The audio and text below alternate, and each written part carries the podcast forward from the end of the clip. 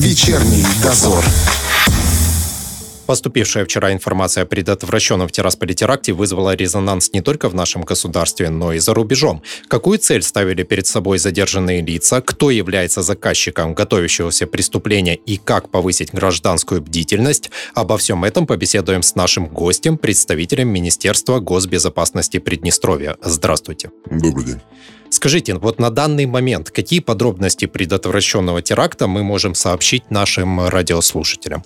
В настоящее время задержан Кисничан Вячеслав Юрьевич. Он является гражданином Приднестровской Молдавской Республики и Республики Молдова. Ранее, до 2014 года, он проживал в городе Тирасполе, после чего переехал э, в город Одесса. В отношении него заведены в настоящее время уголовные дела по статьям «Террористический акт», «Государственная измена», «Убийство двух и более лиц». Как признался в ходе опроса сам Кисничан, после начала военных действий он пошел добровольцем в вооруженные силы Украины и уже непосредственно там связался с сотрудниками СБУ. Сотрудничал он по идеологическим соображениям, то есть инициатором этого сотрудничества был именно он. Однако при этом стоит отметить, что Кисничан и ранее уже был судим на территории Приднестровской Молдавской Республики. Речь идет о грабеже, хулиганстве и сутенерстве. Э, именно такие элементы в первую очередь и привлекают иностранные спецслужбы, абсолютно все спецслужбы, потому что они являются наиболее благоприятной почвой для осуществления какой-либо деструктивной деятельности, какой-то опыт противозаконный у них есть. Ну и, разумеется, такие лица используются в дальнейшем для деструктивной деятельности. В нашей ситуации как раз э, именно гражданину Кисничану было поручено осуществить теракт против ряда должностных лиц нашего государства. Причем он планировал сначала убить э, одного человека, потом переждать некоторое время на территории Республики Молдова. И когда уже все уляжется, вернуться угу. и в действительности продолжить свою деятельность по уничтожению ряда лиц, э, имеется в виду в первую очередь государственных чиновников. Э, чтобы осуществить данный теракт, о котором мы сейчас говорим, Кисничан изготовил самодельное взрывное устройство, к нему подключил пульт управления, к взрывчатке добавил поражающие элементы, в качестве которых использовал гвозди, болты, шурупы и проволоку.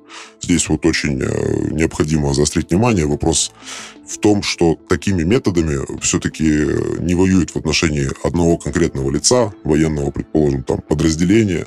Э, если у вас конкретное лицо, то вам скорее нужна, предположим, ну, снайперская винтовка, вам не нужна такая убойная дальность, вам не надо, чтобы гвозди разлетелись на 400 метров. То есть таким образом можно констатировать, что теракт был скорее направлен не только на определенное должностное лицо. Речь идет также и о мирных жителей. Опираясь на данный факт, можно сказать, что все-таки конечным э, результатом, который увидели сотрудники э, СБУ, это было устрашение населения, это была паника, ну и все в этом виде. В рамках подготовки Кисничан осуществлял изучения тех лиц, ну, по отношению к которым хотел осуществить противоправную деятельность. То есть он изучал их биографии, э, маршруты передвижения, режим дня. Э, таким образом, он хотел подобрать наиболее благоприятное место и время для проведения теракта. Также следил за членами семей непосредственно вот этих вот лиц, наших должностных. Но при этом в ходе осуществления, вот скажем так, этих э, самых подготовительных мероприятий. Кисничан был задержан на месте преступления, когда устанавливал видеоаппаратуру для видеонаблюдения на крыше одного из домов, расположенных напротив административного здания куда часто приезжал, собственно, объект его текущего интереса. А кто этот объект, мы не можем говорить? А, к сожалению, мы не можем даже утверждать на данный момент, а, потому что осуществлял сбор информации в отношении ряда лиц, кто из них мог быть первым, кто из них мог быть последним. Здесь мог сыграть э, господин случай, что вот а, на этой неделе было бы выгоднее того или другого человека. Ну, элементарно понимаем, что кто-то мог уйти на больничный, уехать в командировку, и планы меняются. Что касается наказания, которое грозит задержанным, совокупность совершенных ими преступлений предусматривает наказание в виде лишения свободы сроком до 25 лет лишения свободы. Ну, статья «Терроризм», террористический акт, она подразумевает сама по себе до 25 лет, а мы слышим о том, что она не единственная. То есть срок очень-очень большой. Было задержано двое человек, правильно? Да, все верно. А утверждается, что, значит, в группе было 6 человек. Как я понимаю, двое было задержаны, те, кто планировали мероприятие, двое являются кураторами. Если я правильно понимаю, они не находятся на территории Приднестровья, поскольку я, когда смотрел фильм «Расследование», видел, что там номера телефона явно не приднестровские. Еще двое покупали автомобиль, который в дальнейшем планировалось э, взорвать. Что с этими двумя лицами, которые приобретали автомобиль? Ведь я так понимаю, что они купили его на нашей территории, на территории Приднестровья. Все совершенно верно. Хочу сказать, что в отношении тех лиц, которые приобретали данные автомобили, Министерство государственной безопасности обладает исчерпывающей информацией. Они давно находятся в нашем поле зрения. Но при том, при всем, все должны понимать, что э, статьи в Уголовном кодексе за покупку автомобиля нет. Угу. Оснований для их задержания э, не было ну, никаких абсолютно. На подготовительных этапах э, это не представлялось возможным, в связи с чем у них было время на то, чтобы а, оказать содействие в подготовке, после чего убыть с территории Приднестровской Молдавской Республики. В настоящий момент они находятся на территории Украины, однако оперативно-розыскные мероприятия в их отношении продолжаются.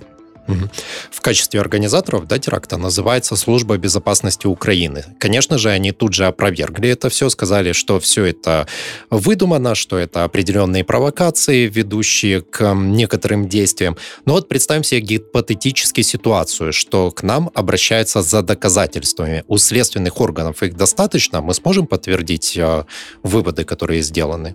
Данных доказательств более чем предостаточно. Мы, если гипотетически такая ситуация случится, мы сможем их предоставить абсолютно в любой момент. Да, разумеется, основополагающее доказательство это все-таки признательные показания, они основные.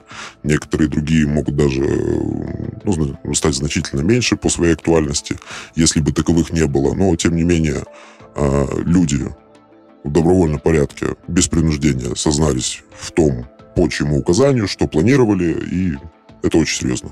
В э, комментариях под вышедшим фильмом расследования можно было увидеть сообщение, что было задержание совершено 3 числа, 3 марта, а нам сообщили, как простым гражданам, только 9. Почему такой большой разрыв? Все достаточно просто. 3 а, марта действительно было проведено первое задержание.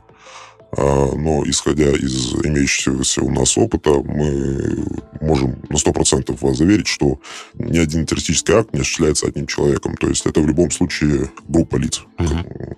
Мы осознавали, что человек не один, что нам необходимо обезвредить всю группу, прежде чем э, рассказывать о том, что в действительности происходит, почему люди, ну вот как, э, знаете, проходили новости о том, что где-то на Борисовке видели милицию, оцепили да. район и все прочее. Да, 6 числа. Все равно нам удалось э, удержать это все в тайне, mm. куда информация не просочилась. И, понимаете, если бы мы опубликовали эту информацию в тот же день, возможно, теракт все-таки бы состоялся. Потому что это исполнители, исполнители заменяются, Возможно, бы в срочном порядке всю группу эвакуировали, прислали бы новую, и она бы работала дальше на тех же фактически наработках, которые были до этого. Поэтому это было крайне важно, и мы не бежали впереди паровоза. Все-таки есть такая пословица, она в этом плане очень применима. Тогда вытекает отсюда следующий вопрос. Вполне возможно, что подобные ситуации могут продолжаться, да? И те лица, которые прибыли к нам, они приехали под видом беженцев. Будет ли усилен какой-то контроль на границе, да, за прибывающими иностранными гражданами? В настоящий момент не планируется каких-либо дополнительных мероприятий по данному вопросу. А, граница охраняется в штатном режиме, мероприятие проводится в штатном режиме, соответственно, никаких нововведений пока не планируется. Однако, если все-таки у кого-либо появятся вопросы, есть горячая линия пограничного управления 0533 914 44. Там вы можете задать абсолютно все интересующие вас вопросы, вам все расскажут. Фильм «Расследование» да, о предотвращенном теракте был удален с YouTube-канала Первого Приднестровского. Как вы прокомментируете это решение YouTube? Вы знаете, это достаточно сложный вопрос. Мы не знаем, а, кто принимал это решение, на основании чего оно принималось. А, в действительности видео сколько оно было опубликовано, несколько часов, насколько я понимаю, не более. Что можно успеть за это время? Ну, наверное, для того, чтобы принять решение, для того, чтобы там заблокировать какое-либо видео, какие-либо материалы, их нужно элементарно проверить. Да, я не уверен, что за несколько часов э, смогли проверить, пришли к выводу, что это неправда или дезинформация и заблокировали. Какие конкретно силы принимали в этом решении, я тоже не могу ответить на этот вопрос, к сожалению. Ну, достаточно, видимо, высокие, для которых абсолютно невыгодно, чтобы подобная информация доставлялась большому количеству людей. Ну и опять же, э, стоит подчеркнуть, наверное, что YouTube это все-таки западный источник информации. Там говорят постоянно о свободе слова, здесь у нас э, говорят о том, что постоянно какие-то ущемления. Ну вот вам все-таки пример такой неголословный, что цензура, она имеет место быть и там. Первый Приднестровский на данный момент опубликовал видео повторно. Посмотрим, сколько оно продержится. Понятно, что готовящийся теракт, вот эти вот все сообщения в телеграм-каналах о том, что будет совершено нападение на Приднестровье, а, взлом радиостанций, все это направлено на дестабилизацию в нашей стране и на то, чтобы вызвать панику у граждан, которые здесь проживают. Как вы оцениваете вот это положение в нашей стране и, скажем так, психологическую подготовку и психологическое поведение э, наших граждан? Ну, вы знаете, нас скорее радует тот факт, что наше общество очень рассудительно и адекватно на сегодняшний день.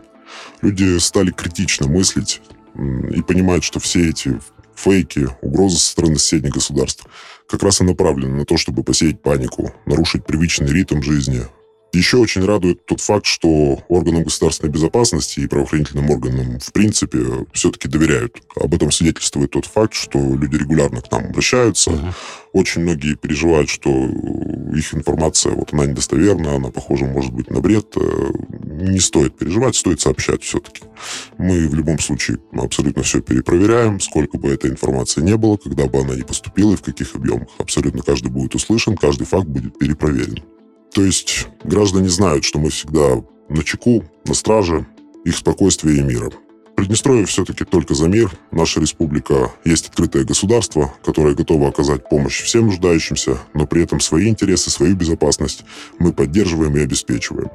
Население это понимает и взаимодействует с нами. Очень хочется, чтобы это взаимодействие только укреплялось, потому что бдительность граждан и их готовность вовремя что-то сообщить правоохранительным органам помогает решать очень много проблем. А в данный момент как бы ситуация непростая складывается. На что гражданам в первую очередь обращать внимание, что может у них вызвать подозрение, да, и с чем следует обращаться потом дальше по тому же телефону доверия, номер которого мы, конечно же, назовем? Все это в первую очередь э, азы, наверное, это какие-то брошенные сумки, это брошенные коляски, это, возможно, автомобили, которые появились из ниоткуда и стоят очень продолжительный период.